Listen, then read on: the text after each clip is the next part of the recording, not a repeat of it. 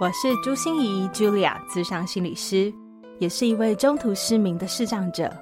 在咨商室里，我听你说；在 Podcast 里，也邀请你来听我说那些肉眼看不见，但是心里却更能看到的心理学小技巧与翻转人生的故事。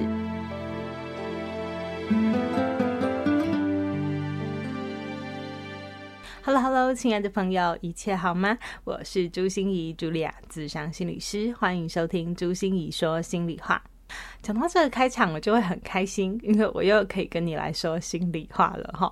那呃，我觉得很开心的是，我的 EP 这一集上架应该是 EP 九十三吧，然后再加上我们其实一开始的单集呀、啊，没有标志的那么清楚，我们上下两集常常都是用 EP 同一个呃集数，然后来做标志，所以严格算起来，应该有一个破百集了吧？所以应该掌声鼓励一下，朱心怡说心里话，居然做了破百。百集耶，对啊，那不晓得你是什么时候开始加入我们的呢？然后你喜欢我们的节目吗？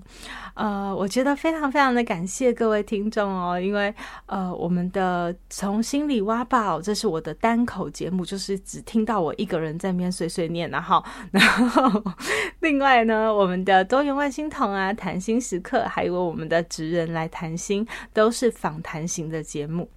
不晓得你自己有没有比较偏好哪一种哈？呃，我自己是非常喜欢从心里挖宝，能够跟大家说说心里话哈，这是我的独角戏时间嘛。但是啊，我最近也是不约而同听到好多位朋友说啊，他们都好喜欢听我的节目哦，然后觉得我的从心里挖宝真的好厉害，然后每次都可以分享到一些不同的观点。但是啊，就是很他们觉得不能在睡前的时候听，好，因为会听到容易让人睡不着，会想很多。然后另外呢，有人说他要常常回放，因为他专注力如果一不集中，好像就错过什么很重要的东西，所以一定要当自己要准备好，真的能够打开那个手机，然后点播 Podcast，还可以做笔记的时候 才可以听。哇，感觉这个听 Podcast 就变成一种很有压力的感觉哈。对啊，我也在想说，对我这个人吼，就是比较认真啊，真的，我就觉得，哎，到现在为止，我每一次准备一集单口的节目，仿佛就是我在准备一次的线上课程，或者是我在进行一次演讲的时候准备的差不多的分量哦。所以我也在想说，哦，是不是我真的是太渴望哦，我太渴望想要把我知道的给分享给大家，传播出去哦。然后，因为我的初衷就是要让每一个人都可以成为自己的心理师嘛，就好像有一个心理师在你旁边一样，这样陪伴着你。对，可是，嗯，可能我给的东西开始含金量过高了点，就是那个含金是我一定要。坚持的，因为从心里挖宝嘛，我们一定要挖出一些宝贝来。可是我没有顾虑到的是，像我自己听 podcast 也很容易是在那种嗯很不集中的时候啊，就是比如说。这个上厕所的时候啊，然后吃饭的时候啊，做家事的时候啊，或者睡前的时候，就会想要听一下 podcast。而那些时候，可能真的要你去专注的听，其实是不太容易的。所以我也希望尽可能我的含金量还是我的坚持，所以从心里挖宝的品质，我绝对会兼顾哈。但是我尽可能再用一些更轻松的方式，让大家容易消化咀嚼，好让你的。压力不要那么大，然 后怎么会听 podcast 是一种有压力的事呢？所以呃，我们就可以放松来听，然后每次听都可以得到一点点的收获，然后对自己有一点点启发，那我就觉得最开心了。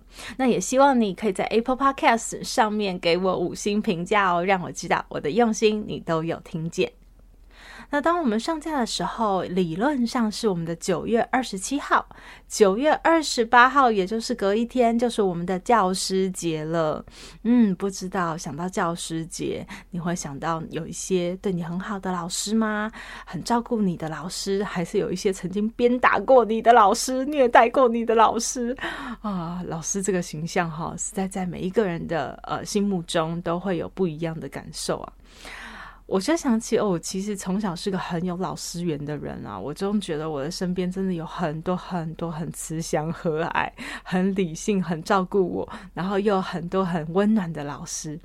但是我今天想跟大家介绍一位啊，很特别的老师。这位特别的老师是我国中时期第一次，也是唯一一次被体罚的 老师啊！我对这个老师以前的感觉真的是百感交集啊。对，我跟大家说哈，我小时候其实我是被送去安亲班的。我们安亲班的老师非常非常的严格，九十分少一分打一下哦，九十分是标准哦。好，然后呢，今日事今日一定要毕，不毕就不回家这样子哈。所以他们非常非常的严格。但是我觉得国小老师这样子要求我。我还是能感受到他们对我满满的支持和关心，而且在这样的严格要求之下，我真的觉得我养成了很高的自我要求的习惯，然后也养成很多的这个自律的能力哦。就是在国小的时候，所以当我带着这样的能力，其实我国小成绩一点都不好哦。哦，我跟大家讲，一点都不好，大概就中间，甚至有时候还会中下。可是我到国中以后，因为我有这样的习惯，然后再加上我又有一点点开窍吧，所以我觉得好奇怪。我在国中，我第一次段考的时候，我居然考到第七名，我真的现 现在都觉得我还能想象那时候我看的那个呃，我们叫排行榜嘛，就是那时候我就哦。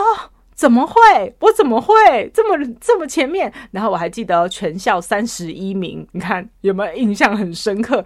我就觉得天哪，我可以考到那么好成绩吗？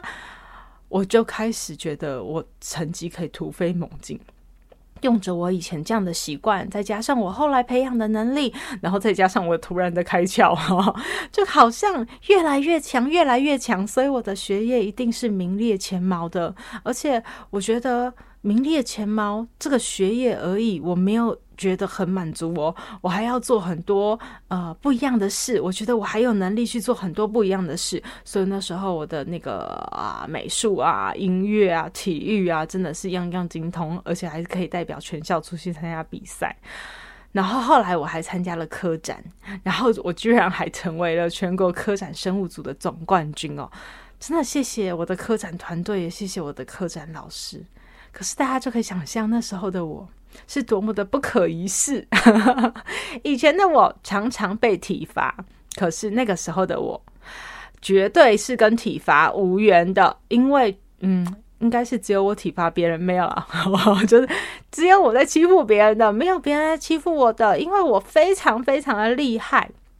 我那时候的外号就叫孔雀公主，但是其实我就是一个假性学霸，人家以为我。真的学习很好，好，其实我真的是假性，假性是什么意思？就是。啊！我都跟别人说我念书念得轻轻松松，但其实我都在面 努不停的划水努力啊！但是不要被你看到。所以像同学啊，如果隔天来问我说：“啊，朱心，你不是说你都没读书吗？怎么可以又考那么好？哦，你真的很奇怪耶！”然后我就一定会 很得意、很嚣张的说：“对呀，书有什么好念的？我都不用念书的啊，回家都是在看第四台。像那个韦小宝《鹿鼎记》，你有看过吗？我对你的敬。”犹如滔滔江水连绵不绝，又有黄河泛滥一发不可收拾。这部电影你有看过吗？对，以前的我就是一个这么讨厌的小屁孩，假性学霸，孔雀公主。那个时候就是我，所以在那个时候，大家可以想象哦，其实我的呃身心应该是一个属于扭曲的状态哦，因为从来不知道自己原来可以这么强，突然变得那么强以后。我就会有一个非常高傲的自尊，非常骄傲，不可一世，不容侵犯，而且还要装得轻轻松松，不容置疑哦。就是我就是个天才啦，就对了。嗯，待在这样的扭曲状态里面，当然每次说什么考试成绩差或者什么都没有我的份啊，要被打。被罚跳青蛙跳什么的都没有我的份啊！对，我就在旁边冷眼旁观，然后那些人受罚就对了。可是我不知道那一次到底是干什么，我现在真的想不起来耶。那时候就是一个英文老师，他就跟我们讲说，呃，下次要做什么什么功课，要带什么什么东西，然后如果没有的话，就要罚，呃，就是大家要被打就对了。然后，诶。我不知道欸，我那时候到底哪根筋不对了？我只记得我那时候真的就忘了，我忘了是什么事啊？可是我真的就忘了那件事。所以当老师问说没有带的人站起来，我怎么办？我真的没带，我就只能站起来了。然后老师说没带的人要受处罚，手伸出来，全部要打一下。我现在就把我的手伸出来了，可是你知道我伸出来的时候，我就一直在想说：天哪，这是怎么是朱心仪该遭受的对待呢？怎么会是我会被打呢？然后老师走在我旁边，我还记得我心里还有在想说：老师会不会说朱心仪没关系，你是第一次，所以不打你了？可是没想到我的老师这么的公平，他就是要打，全部的人都打，所以没带的都被打了。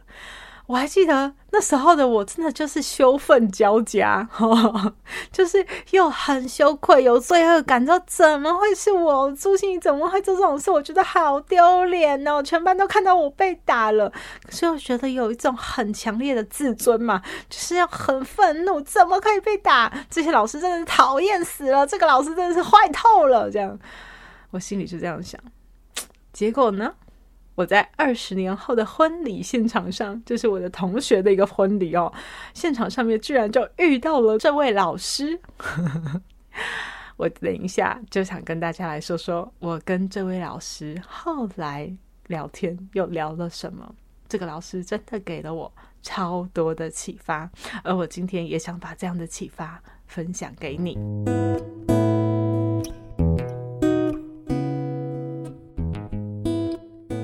二十年以后的婚礼现场上哦，就是我跟老师当然又遇上了，对，然后也遇上了很多的我的老同学，还有很多的老朋友。那我们当然就彼此交流着最近的近况啊，分享着彼此的心情。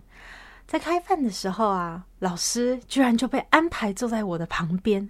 我那时候心里就在想说：“老天，你是在暗示我什么吗？你是在要我用这个时候跟老师解开心结吗？化解我们之间的疙瘩吗？”因为每次想起这一段的时候，当然还是会有一点点小小不舒服的感觉呀。所以我在用餐时候啊，我就有意无意的跟老师搭话嘛，然后老师就说：“哦，他现在还在教书啊，只是他现在不是在原来的国中，那他还有两三年就会退休了，所以他现在还在教职上面。”然后我就这个问老师说：“啊，老师，你知道国中时期哦，你大概是第一个打我的老师，也是我唯一一次被打。”在国中的时候被打的经验哦，不知道老师你现在还会打学生吗？老师居然不加思索的就说：“当然会啊，当然会啊！” 我一听到这个答案，真的就火冒三丈。我就很想跟他讲说：“教育爱是怎么样啊？我全校师大第一名毕业，你知道吗？”我就 很想跟他说，应该要怎么教孩子才对，你知道？然后，而且这些体罚会造成孩子多大的创伤？以后说不定他们就会变成我智商的个案来处理儿时创伤经验了。我那时候就好想说，结果没想到老师马上就接了一句话说：“不过我现在变聪明了。”我马上就竖起耳朵，然后忍住我自己很想发作的那个欲望，就听他怎么说。导师说：“呃，我现在在打学生之前，我都会先问这个学生：老师打你是为了帮助你改变？老师打你，你觉得会帮助你改变吗？如果不会，老师就不想打你了，因为不会帮助你改。”那有什么方法可以帮助你改变？你再告诉老师。结果他说啊，好多好多的学生啊，居然后来都争先恐后的把手伸出来要他打他们哦，因为他们就说：“老师，你帮助我改变啊，你要打我才能帮助我改啊。”这样，哦，所以他说以前呢、啊，我都是要我来指定打学生，现在都是学生要我来打他，哎，真是这风水轮流转嘛。那我那时候就非常压抑，就问老师说：“哇，老师，你现在怎么变得那么有智慧啊？这方法是哪来的？”这样，然后老师就看了我一眼，深深长长的看了我一眼，然后就跟我说：“那还不都是因为你？” 我心里就在想：关我什么事啊？我才不会教你怎么打孩子嘞！然后老师就说：“因为啊，上次打了你之后。”全班同学，其他被打的孩子就跑来跟老师抗议，说：“老师，你偏心，你怎么打朱星打的那么小力，轻轻的一打而已，打我们就打的那么大力，你真的是偏心。”老师说，当下他是敷衍那些同学，跟他们说：“啊，朱心怡哦，轻轻打一下他就会改呀，哪像你们要打那么大力才会改。所以我当然就打他轻轻就好啦。所以你们知道吗？以后你们要好好改变，要好好做作业，还要好好带东西。老师还是趁机教训了他们一顿哦。然后可是他说哈，其实他回家以后越想越不对。”根本朱芯仪不用打，其实只要他我瞪他一眼，他就会改变了。那些孩子也不用我打那么大力，他们才会改变啊！说不定有别的方式。重点真的原来不是打不打，而是改不改的问题啊！所以老师就说，我现在啊，就是都会先问学生，因为如果我的打不会帮他改变，只是打坏了我们的关系，伤了彼此的感情，何必呢？我不知道听到这里哦，你有没有很感动？跟我一样哦。嗯、我觉得非常非常感动，而且我非常的羞愧。那种羞愧是说，哇，我真的好自私哦，小小的我只想着我自己好丢脸，哦，我只想着我自己骄傲的虚荣心。可是我没有想到，原来这件事情对老师是这么有意义的。而且，如果我的一个小小的被打，原来能够让以后的孩子获得更好的教育，那不是更好吗？所以，我真的觉得这是一个非常好的提醒，在提醒我们什么呢？不是打不打的问题，而是改不改的问题。可是，我们常常用的方法。都不是在推动一个人的改变呢。我们常常会说，改变要从自己开始嘛。为什么？因为我们常常对别人的改变很无奈嘛。可是我们常常有时候就是要帮忙别人改变啊。比如说父母和孩子，一定是啊，父母要帮助孩子改变越来越好。可是我们的父母有时候就会用很多的权威、很多的道德框架，你应该、你必须，或是用一些责骂的方法来让孩子改变。而我们的孩子呢，当然也很希望父母改变啊。像我小时候啊，就很希望我的父母可以早点回家，所以我每次都跟他们讨价还价，跟他们讲说，如果我这个这个地方考得好一点，你们会不会就早一点回来？或者我这个地方早一点写完作业，你们就可以早点回来吗？就是用讨价还价的方式，希望父母改变。而我们的这个师长当然也很希望我们的学生改变，因为他们就是要让我们的学生越变越好。可是我们的师长常常用的方式，可能不是在帮忙他改变哦，反而是在让他觉得很受伤、很委屈、不被理解。所以师长们，我们常常都有很多的嗯，这个 罪恶感啊，让对方觉得你这样做不对啊，伤了我的心啊。或者是我们的学生也很希望我们的老师改变啊，所以我们常常会用一些呃，这个我真的要自首了。我小时候就是曾经希望我的老师改变，所以我们就开了一个公干会、哦，在我们的班会课上公干一个老师，然后把他很多的不良事迹全部都写在纸条上上。写在黑板上，然后还用粉笔和飞镖去射那个在黑板上画了他的画像哈。然后我们希望用这种写黑函的方式就可以帮助老师改变。可是你想，老师会改变吗？会因为写黑函所以改变吗？我也常常看到我们的情侣啊，我们的伴侣之间啊，常常也都是这样子。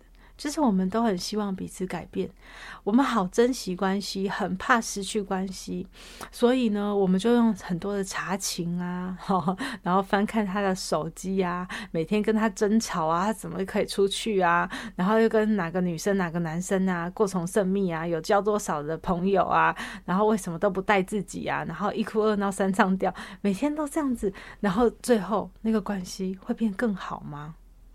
对。其实我们都该想想，就是很多时候我们都期待别人改变，我们也都真的做了一些什么来推动别人的改变，但是我们到底做的是把别人推远，还是把别人拉近呢？像是我们的长辈都很希望我们的孩子能够回去看看他啊。可是他总是用酸言酸语来欢迎我们啊。比如说，他会说：“哎呀，现在想到家里有个老妈妈哦，哎呀哈，翅膀长硬了，要飞了嘛。你现在哈在外面很成就，都忘了这这个要回家嘛哈。好啊，现在还算你有点良心哈，回来了哈。”就是用一些酸言酸语的方法来欢迎我们，我们哪会想回家呀？对不对？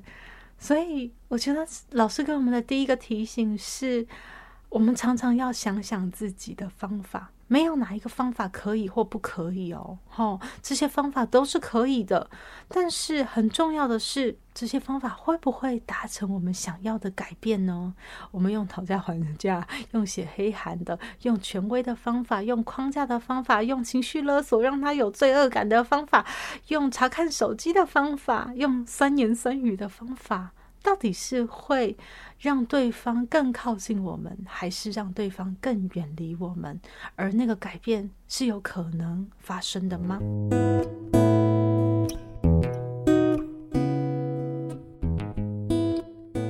而第二个提醒是哦，其实我觉得老师说的那句话真重要，不是打不打的问题，而是改不改的问题。你想一想哦，为什么？为什么那些孩子们哦，他们会争先恐后的把手伸出来要老师打他们？其实打和改怎么会画上等号呢？但是是因为有老师的存在，让他们的心里，孩子的心里，把打和改这两个字画上等号了。为什么？因为有老师的关系。我觉得推动改变的本质就是关系，因为他们能感受到老师的爱，能感受到老师觉得他们是有可能的，老师想要帮忙他们，老师的善意，老师对他们的尊重，所以他们愿意把打和改放在一起。因为有老师的爱，有老师的关系做垫底，所以这个等号才会是成立的。如果没有关系，你知道打代表就是一种创伤，一种羞辱啊。如果没有这个关系，我爸爸以前对我放手，让我面对我自己视障的人生，对我来说就会代表放弃。所以如果没有关系，你所做的所有事情都会被打上叉叉。这些事情都不会让他变成正向的改变，只会觉得你在要求、指责、找麻烦、不停的嫌弃、羞辱，就只会这样而已。但是背后你想要推动的改变，却都是看不到的。我就常常被这样的质疑哦，嗯，为什么呢？因为我们心理师哦，常常做工作就是关在小房间里嘛，谁都不知道我们在干什么。那我跟系统合作的时候，就常常听到这种声音，比如说：“哎，老师，这个学生明明就是说谎，你为什么不戳破他？”好，或者是会有一些家长说：“孩子这样说就是不对呀，你为什么不跟他说？”或者是在我社福团体，就算对成人哦，还是会有社工跟我讲说：“哎，老师，你知不知道他跟你讲的和他实际上的不一样？你一定要告告诉他，其实你知道。”嗯，我觉得很重要，这些都很重要。但是我想要告诉大家，我们的咨商心理师有一个最要遵守的东西，就叫唐僧法则。这个唐僧法则是我从医学界里面借过来的哈。医学界是这样说的：如果还找不到一个病人的病因的时候，你一定要让他唐僧不死。唐僧是什么呢？就是他的心跳、他的血压、他的脉搏。你一定要让他持续还有生命迹象，这样子你才有可能以后找出病因。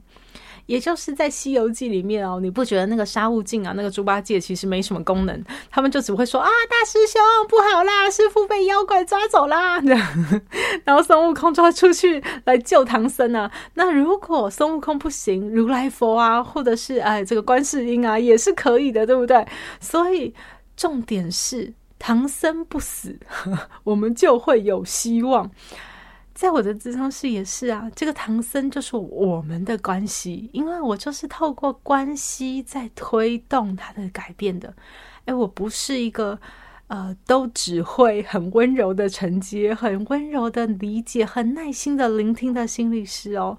当我觉得我们的关系深度够，当我觉得我们的这个稳定度够，我也是会举举出很多，我会面质，我会挑战你，我会举出我很不同的观点，我也会跟你唱反调，甚至有时候我还会揶揄你、调侃你，然后让你知道哇，你说的话有多么的好笑，让你发现自己的荒谬。我会有很多种、很多种方法。但是这时候是我们的关系要够的时候，我才敢。因为这个唐僧不死啊，不管你被妖怪抓走几次啊，我都可能可以帮你救回来啊。但是如果一旦关系被打坏了，哦，以后你遇到任何危险，以后遇到任何的状况，我们都是没有办法协助的。我们讲的任何话对你都是屁话，你都不会再听了。所以我觉得，真正要帮助一个人，关系就是我们的唐僧。唐僧千万不能死。所以我们啊，常常都用一个账户的观念在说关系这件事。我们平常啊，这个关系的存款就要是够的。你平常就要为他储蓄一些东西，让他有一种舒服的感觉。好，这种舒服的感觉就是关系的存款。比如说，你会让他感觉被爱的。有价值的，在你眼前，他是被信任的，值得尊重的，他是有隶属的，被理解的，呃，这种感觉都会让他觉得是舒服的。当他觉得有这种舒服感的时候，那时候你要提款啊，要要求他，要要他配合，要要他改变啊，要要他、做其他的事，才是有可能的。那个时候，我们的帮忙才真的能够进入他的心里去，我们也才能推动他真正。好的改变。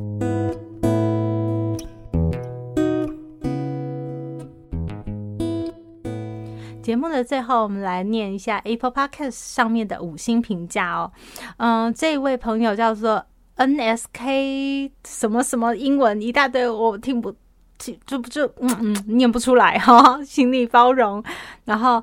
啊、他说我是在刘轩老师那边听到你的故事，相信那股信念陪了我考了学测，到现在决定只考剩下十七天的日子，突然很没有自信，忘记那个相信自己的力量了，害怕再一次的失败。回头来听朱老师的声音，真的很温暖。谢谢你的声音陪了我度过焦虑的心情，你的声音一定会被更多人听见的。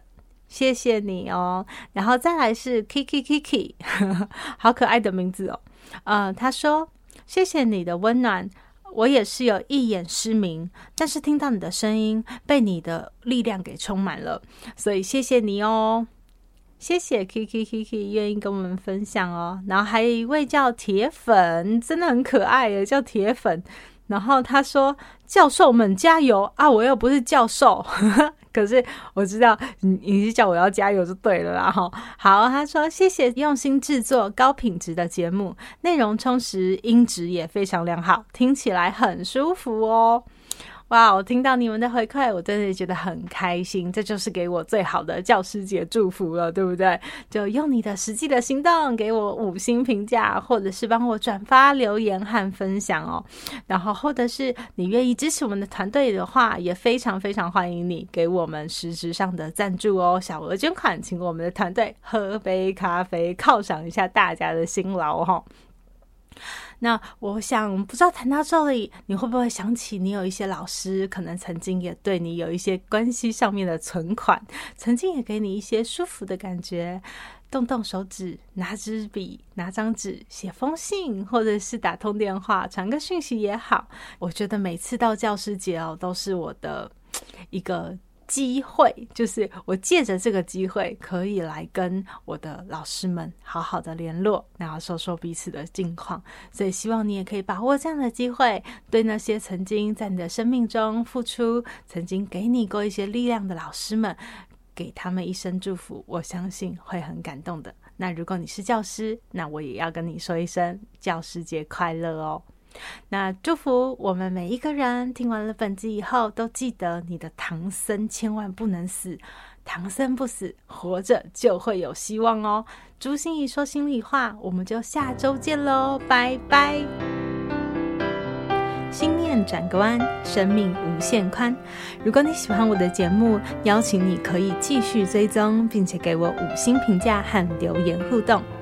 如果你也感受到我们团队的用心，可以使用自由赞助的功能，给予我们实质的鼓励哦。咨商需求、合作邀约，或想要了解更多心理学的知识与故事，节目说明栏中都有我更多完整的资讯哦。